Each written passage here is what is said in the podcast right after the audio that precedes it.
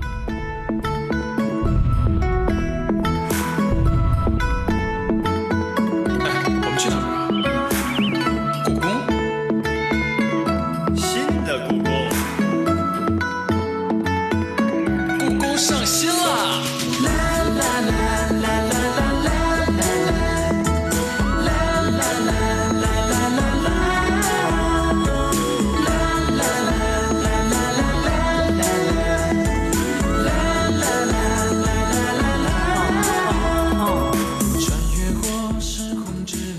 北京时间十二点零七分，这里是正在直播的文艺大家谈，来自中央人民广播电台文艺之声。各位好，我是小东。各位好，我是小昭。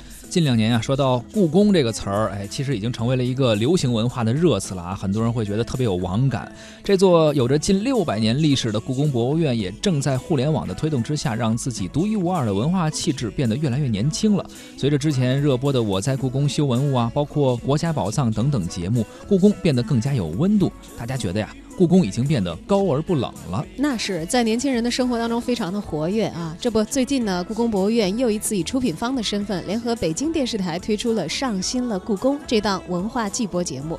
节目播出之后呢，也引起了广大的观众的关注和探讨。网友们都说呀，说上新了故宫。应该说是满足了大家对于故宫的许多的期待和情怀。是的，也能够看到故宫的另一面，更加年轻的一面。而且我也买过故宫的一些衍生产品啊，比如说这个月饼啊、粽子之类的，还是挺好吃的。咱们呢也通过一小段的预告片啊，了解一下故宫究竟上了什么心呢？上新的故宫揭开乾隆花园的秘密。这就卷勤斋，乾隆的最终极的秘密就在这扇门的后面。所有的都是他对江南的一份热爱之情。奇趣空间，走进乾隆的内心世界。修的是倦勤斋，朕也只敢倦勤片刻罢了。上新了故宫戏乐升平，恢宏之美，解锁紫禁城三层大戏楼，一般的戏楼没有这么大的。机关重重，揭秘轻功戏曲，视听梦境。怎么用了这东西？感觉像活的。情不知所起，一往而深，真羡慕这些会做梦的人。本周五晚二十一点零五分，敬请期待。原来人家上新的不是美食啊，我老想着吃的，其实人家上新的是新的知识和新的文化。哎，而且这个跟着上新了故宫呢，我觉得有点那种解锁故宫你未知的区域开地图的感觉啊。没错，这上新了故宫啊，这次节目采取的就是专家加明星这样一个呃嘉宾组合的模式啊，在趣味科普文化的同时，呃也增加了一些年轻的色彩。就像你说，他们会去探秘，一会儿我们会聊到这个节目啊，邀请了邓伦和周一围，他们作为文创新品的开发员，每期带领着一位神秘嘉宾，跟随故宫专家进宫拾宝，探寻故宫那些绝世珍宝的秘密，还他们深厚的历史文化。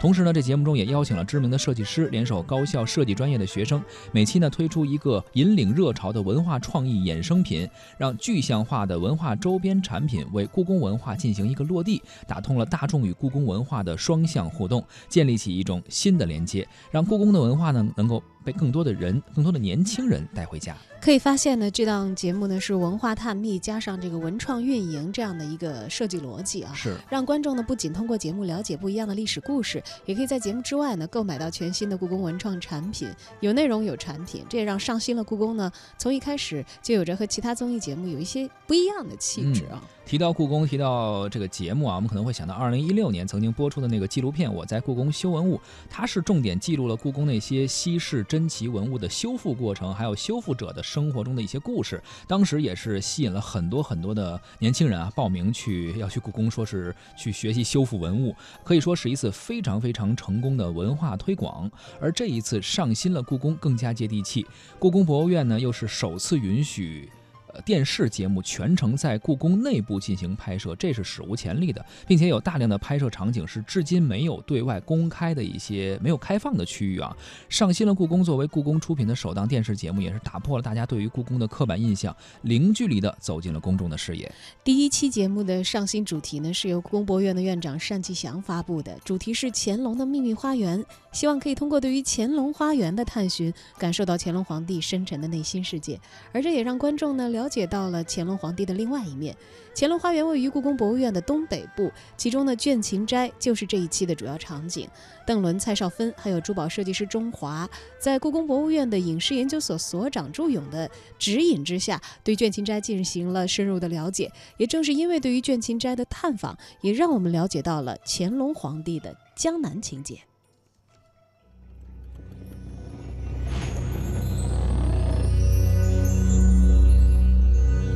前的卷勤斋，存放了大量宫廷文物。直到有一天，两名故宫工作人员进入这间库房，开启文物清点工作。当时室内光线很暗，房间里面还存放着众多文物。等到两人的手电筒细细扫过每一处角落，他们被眼前的景象 惊呆了。卷勤斋。这个隐藏在历史尘埃之下的艺术珍宝，绽放出震慑人心的光彩。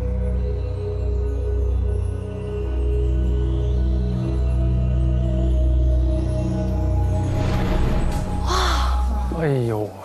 嗯，你看空间不大哈，嗯，但是但是还有两层。其实它是江南的一种模式，嗯，啊，好像小县流的那种感觉，是不是？对。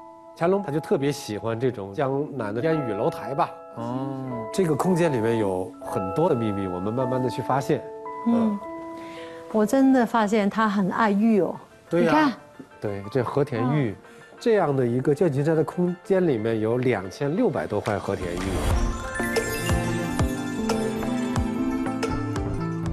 小仙流是江南的。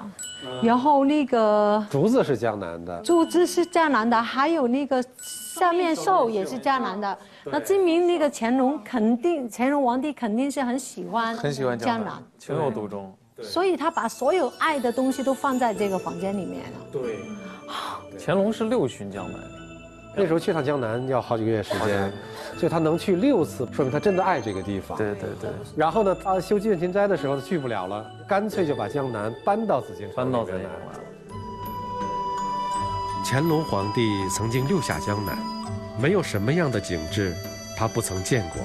江南水乡，行家二府，糅合着诗歌和音乐的旋律，如梦如幻。在嘉兴烟雨楼上。他手握折扇，临风站着，自己的江山原是这般的美丽和浩荡。他深爱着江南，把江南的许多事物都带回了北方。走不动的乾隆，无需再千里迢迢赶往江南，倦勤斋就是他的江南。刚才这个片段啊，是第一期中的一个节目。通过这样一个片段，通过这样一个节目，我们了解了乾隆的江南情怀。而在第二期节目中呢，嘉宾又畅游了故宫唯一一座三层大戏台，叫畅音阁。乾隆时期呢，被认为是清朝宫廷戏曲最繁荣的阶段。鉴于此时的畅音阁机关重重啊，嘉宾们集合了三层的探秘成果之后，分析出了百年前清朝的机关设置，揭开了神仙戏中的上天入地的秘密。大开眼界的文 创开发人员们呢，也是对古人的智慧肃然起敬。之后呢，利用畅音阁中的文化元素，邓伦和周一围联合中央美术学院的学生，在节目中推出了一款文创产品，叫“畅新睡眠系列睡衣”。上新了故宫节目呢，官方也发了一条推介故宫睡衣的微博啊，短短两个小时之内就收到了三点二万条的转发，一点六万条的留言和一点一万个点赞。许多网友调侃啊，说这款睡衣让故宫粉们能够自己在家里边也体会到皇家气象。更多的网友则表达了对于节目和故宫的赞美。哎，穿上这个皇。皇家睡衣睡觉是不是能找着皇帝或者是皇后的感觉？有这种效果啊！我们来听一听相关的节目片段。我们来看一下国风频道创意投稿专区，学生们给我们做的一些文创创意。这些全是吗？全是啊！你想看哪个？这是哎，畅音楚。畅音杵。挖耳勺吗？这个做的还挺别致的。这个啊，啊，这是一套仙鹤系列真丝睡衣，因为女孩儿可能角度更喜欢丝绸的那一系列睡衣，然后床品啊那那一系列。哎，这是先把这个看了。时令折子戏茶包，不是，咱不是有时令戏嘛？就是把戏印在这样的一个格子上。对，它的设计我觉得是顺其自然的。嗯，我觉得还挺有意思，还挺有意思啊。边喝茶边看。没错。我觉得真的可以把它结合起来。嗯，把它们结合起来就是四个字儿：生活用品。懂生活，对吧？哎，懂生活，把故宫带回家了。带回家，对，嗯，好。那我就带着这创意，嗯，结合到这个统一的路线是回归生活，嗯，把它们带到生活里，然后我去跟美院的同学们交流交流，交流交流。昨天那个看了你们的创意，嗯，你们聊聊你们的灵感呗？为什么会想到这些啊？就是一个东西做出来得好玩，对，这是我们追求的。然后呢，用了吉祥文化里面的吉祥纹样，蝙蝠是我采用的一个主要元素。我们主要的目的还是创新嘛，那尽量让它能多一些新鲜感。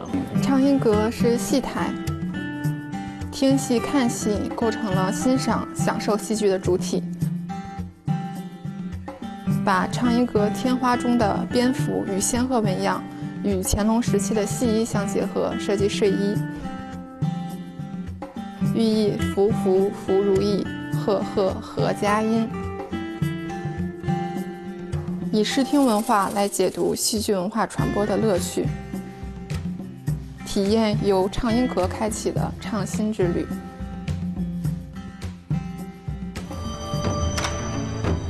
咦，这是一件，这是一件睡睡衣，这个叫畅新睡眠系列。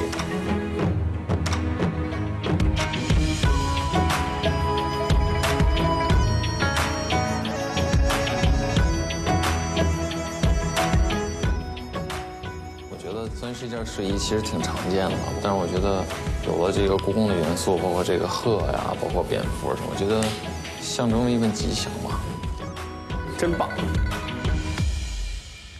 又有蝙蝠又有鹤啊！这个主题睡衣的名字叫“福鹤佳音”，取了个谐音，也是有这么一个主打的宣传语，叫“酣睡故宫，畅呃畅心上心，沉睡百年，畅音戏梦”，呃，起了很多非常有文化内涵的这种词汇啊。那但是这个卖的东西啊，这个文创的产品，其实可能这个在生活当中的实用性是很强的啊。嗯，你知道当时其实他们在说这个睡衣的时候，我一下子就想到你说的，你买的故宫的吃的，是你说这个乾隆。皇帝南巡啊，他借这个什么？刚才又讲到嘉兴，我就在脑补故宫什么时候会出一款文创粽子，肯定会有的，我觉得。他可能分时令吧，对吧？而上新了故宫播出之后，的的确确是让很多年轻人关注起了传统文化。即使像我这样，可能也不知道自己还算不算年轻人的，算，我觉得不算太老年的人吧。啊，心态年轻就是年轻。对，一直还是觉得，哎，他们总是能够牵动我的一些思绪啊。是你看到故宫有点什么新的动静呢，也愿意跟随着他的思路去探寻一下，看看自己跟他是不是有一些新的连接。古老的紫禁城呢，每天都有新的内容会呈现给公众。单霁翔说了，说为了让年轻人可以走进故宫，其实我们做了很多的努力，比如说推出以年轻人为目标群体的参与性的一些网上活动啊，像这个我可能没有参与这些表情包大奖赛啊、动漫大奖赛等等，因为可能自己不具备那些专业的能力。你就用一用那表情斗斗图就可以了。对，但是我去参与过抢什么这个呃故宫的这个纪念月饼啊什么的，结果。嗯，手速慢了，没有买上。现在人家又出出了睡衣了，这睡衣现在正众筹呢，好像也是成绩还是不错。你看这个，除了吃还是就是睡，咱们关注点呀，这个老年人的关注点 就和年轻人不一样，人家还人家还表情包呢。啊，那么电视节目上新了故宫呢，也是在这方面进行了一个尝试，而且呢，也初见了一些成效。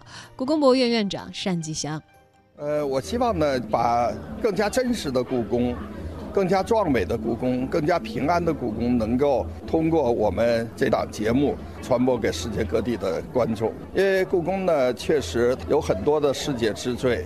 那么，比如它世界最完整的、最大规模的古代宫殿建筑群，它收藏的全世界中国文物藏品最丰富、价值最高的这些宝库，同时它也是观众量最多的博物馆。但是这些呢，在今天的语境下，我们已经不满足于原来的传播方式了，因为故宫呢，过去长期以来是以接待观众来参观来统计我们的影响力。其实今天呢，通过互联网技术，通过数字技术，通过广播电视，它有更广阔的一个传播的渠道和空间。所以我们今天是全世界唯一一个每年有千万观众走进的一个博物馆，但是我们希望它是亿万观众、十亿万观众。那么我们这几年通过我们故宫的网站，已经实现了去年访问量八点九亿。通过更广泛的活动节目，可以使呢这些传播量更好。所以这些我们这些合作伙伴，我们这些关心故宫文化的这些媒体，他们是功不可没的。大量的宣传，大量的传播，我们正在致力于通过故宫传统文化的歌剧、话剧、我们的电视连续剧、我们的电影。等等这些多种形式，把故宫丰富多彩的故宫文化来更好的传播下去。当然，也通过观众自身，我就观察这几年，我们开放了可以在展厅里面用手机摄像，只要不影响别的观众，只要不影响文物的安全，不用闪光灯，大家可都可以摄像。这一个开放以后。其实我们传播的力度大大加强，尤其是年轻观众非常兴奋，他来看张伯驹也好，来看赵孟俯也好，来看石渠宝笈也好，都得意的把他的在展厅看到的这些作品传播给全世界的朋友圈这种传播也非常大。所以利用先进技术传播故宫文化，利用各方面的媒体的这样的能量传播故宫文化，我们认为是一个很好的当今时代适应人们。接收信息的习惯，适应人们生活的一个重要的渠道。利用新的技术和媒体对故宫进行传播，正像单霁翔院长说的这样啊。而这一次节目中还请了一些演员、知名的艺人进行传播。当然了，嗯，邓伦和周一围。邓伦、周一围啊。当然了，其实好像这种操作我们在国家宝藏里也是看见过的啊。对，但是呢，大明星对有很多人说，呃，像文化类节目请明星或者艺人的话呢，请的会比较少，就是屈指可数。但是像这一次呃上新的故宫，它除了两个常驻的嘉宾以外，还会每每期期还会再请到一个嘉宾，呃，而且综艺节目可能请这种艺人呀、明星啊，可能比较多一些，而文化类的节目还是会少一些。而很多人看到这个人气明星能够常驻到一个节目中，也觉得是非常不错的一个事情啊。嗯，而且未来可能像文化类的节目中，请明星常驻、请艺人常驻这件事情，也会变成一个常态化。呃，毕竟像这些艺人，特别是年轻的一些艺人，能够带来的流量啊，带来的关注度啊，还是会更高一些的。对，另一方面来说，他们带来流量，呃呃。这个好像你觉得是这个明星带来的啊，但是其实反过来，文化它是有渗透和传播的能力的。当然，它也让这些流量明星自己感受到了文化的魅力。是。那么文化也会借由这个明星的一些引导，可能导向更多喜欢他们的受众和粉丝们。没错，很多的年轻的粉丝可能开始会冲着自己的偶像来，但实际上最后还是会被节目所吸引，被故宫的文化，被咱们中国的传统文化所吸引。呃，在上新了故宫当中担当文创新品开发员的邓伦和周一围表示：“呃，说实话，我之前没有演过清装戏，但我很爱看清装戏，我很爱了解紫禁城那个年代的事情。那等有一天我自己真的身处故宫，而且我能在这儿看到更多的东西，甚至有的时候都是我们还没有对外开放的场馆啊什么的，就会觉得很。”刚开始很不敢相信，就是觉得这些东西真的在眼前，又真实又不真实。刚开始就会吓一跳的感觉，慢慢的呢就会想过程。站在高的地方也好，走进一个房间也好，都有很奇妙不同的感受。觉得首先很荣幸吧，作为一个年轻的演员，我觉得我很喜欢中国的传统文化，也特别想有一个什么样的一个途径，通过我。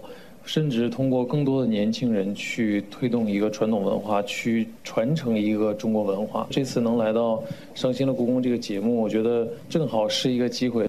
我见到了传说中的金川，看到了我从来没有看到过的那些。建筑方面的、字画方面、工艺，传说中的那些大的一些宫殿的设置设计啊，雕梁以及那种各种穹顶、各种从前只是在远观的一些东西，都亲眼得见，那种震撼是不一样的。这些东西没法这么简单。我进到某一个地方，看见某一样东西时候的形容词和感觉，哇，很难去用更准确，也可能是我还不够。我们可能丢失了一些从前人去形容某一种景色、某一种情感、某一种感觉的这样的能力。我想这一次上新的故宫，我走进故宫，我作为一个观众的一员，以及一个帮助观众去走进去了解这个地方的一个人。我希望可以通过我自己的深入，能够把我们传统文化当中曾经在这个民族里几千年积累下来的文化文明，能够一点一点的通过我们这个活的文物，慢慢的去一点一点的去找寻，去让我们更了解我们这个民族本身究竟曾经有多么的厉害。是让我首先有了一个参观故宫的一个机会，之前没有，一直没有机会来故宫，但是一直很喜欢，一直很向往。对于我自己来说的第一个感受，呃，看到和学习到了很多东西。就是对于故宫的这个历史啊，对于每一任皇帝在这儿的所有的所有的历史啊，就是首先自己先学到了。那学到了以后，那故宫里的为之震撼的场景就不用多讲了。我们录了这两期节目，不光是从这些外表的东西震撼，会让你更了解在当时，比如说乾隆皇帝或者是顺治皇帝他们的一种人性上的东西，了解他这个人，而不是只是表面的东西。从他用过的东西，从他住过的地方。他的生活细节，你发现你和这个人越走越近，越走越近。但我们可能相隔几百年，这种感觉是一个很奇妙。就我我也不知道怎么表达它，但是你就觉得跟他好像就在一起。